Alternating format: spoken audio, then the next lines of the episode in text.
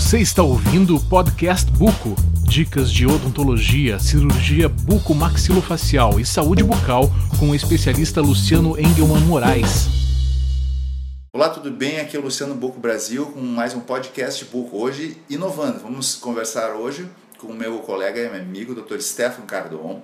Ele é dentista, especialista em ortodontia, especialista e mestre em ortodontia, professor de vários cursos aqui no sul do Brasil, em Porto Alegre. E a minha ideia hoje, das nossas dicas de cirurgia ortognática, dica número 11, é perguntar para o ortodontista como é que é a visão dele, o que, que os pacientes mais perguntam para ele sobre cirurgia ortognática. Tudo bem, doutor Stefan? Tudo bem, Luciano, é uma honra, um prazer estar aqui contigo, uma satisfação a gente poder trocar um pouco de ideia em relação a isso. Como ortodontista, eu dividiria os pacientes em dois grandes grupos. Entre aquele paciente que já chega no consultório sabendo que o seu caso é cirúrgico e ele foi indicado por um cirurgião bucomaxilofacial ou ele já recebeu orientações, informações fora em relação à necessidade de uma cirurgia ortognática, seja por profissionais da área médica, seja por profissionais da área de fonoaudiologia, otorrinos. São pacientes que geralmente chegam com dúvidas bastante pontuais em relação ao procedimento ortognático de maneira geral. Né? Uma quantidade uh, relativamente boa de informações pode ser dada pelo próprio ortodontista e essas informações naturalmente vão ser complementadas com mais, com mais detalhes, com mais uh, riqueza pelo, exatamente pelo próprio cirurgião bucomaxilofacial que vai executar a cirurgia. Existem alguns, algumas perguntas em relação a tempo de recuperação, se é uma cirurgia que vai provocar uma alteração de face significativa, se esse paciente vai ter que fazer durante as suas férias ou se ele pode, eh, se, se no final de semana as coisas podem estar resolvidas.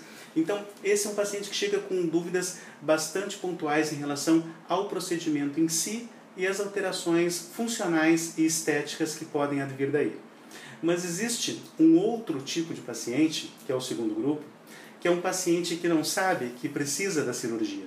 E ele vem ao consultório do ortodontista, a maior parte deles são assim, sem fazer ideia de que a sua solução não poderia ser resolvida completamente ou a contento, exclusivamente com procedimentos ortodônticos.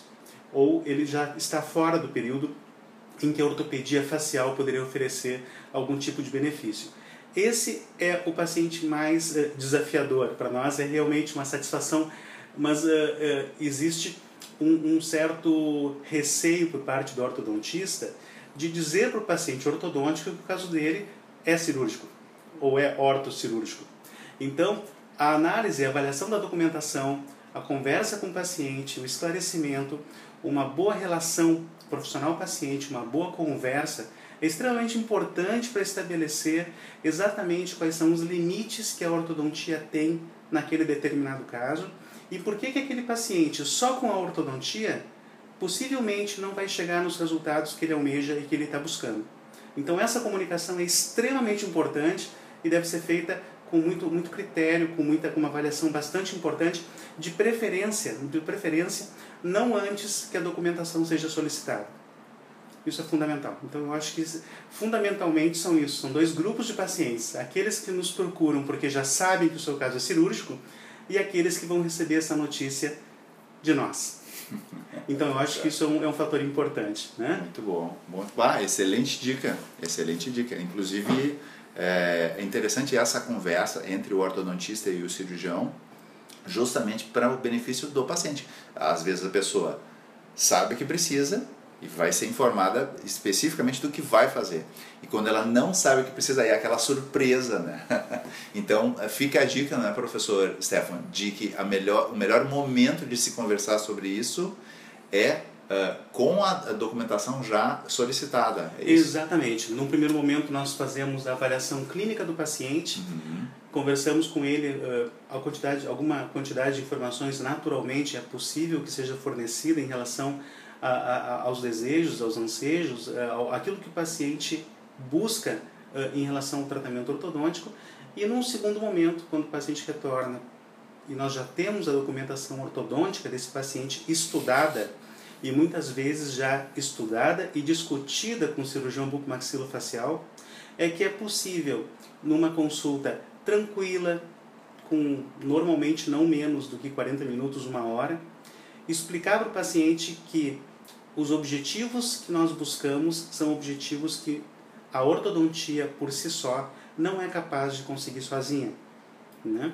E o tratamento multidisciplinar é aquilo que pode oferecer para o paciente o que existe de melhor em termos de qualidade de vida, em termos de estética facial, em termos de função, longevidade do aparelho do sistema estomatognático e, muito importante, questão respiratória e de apneia, né, em relação à questão funcional do ponto de vista mastigatório e respiratório também.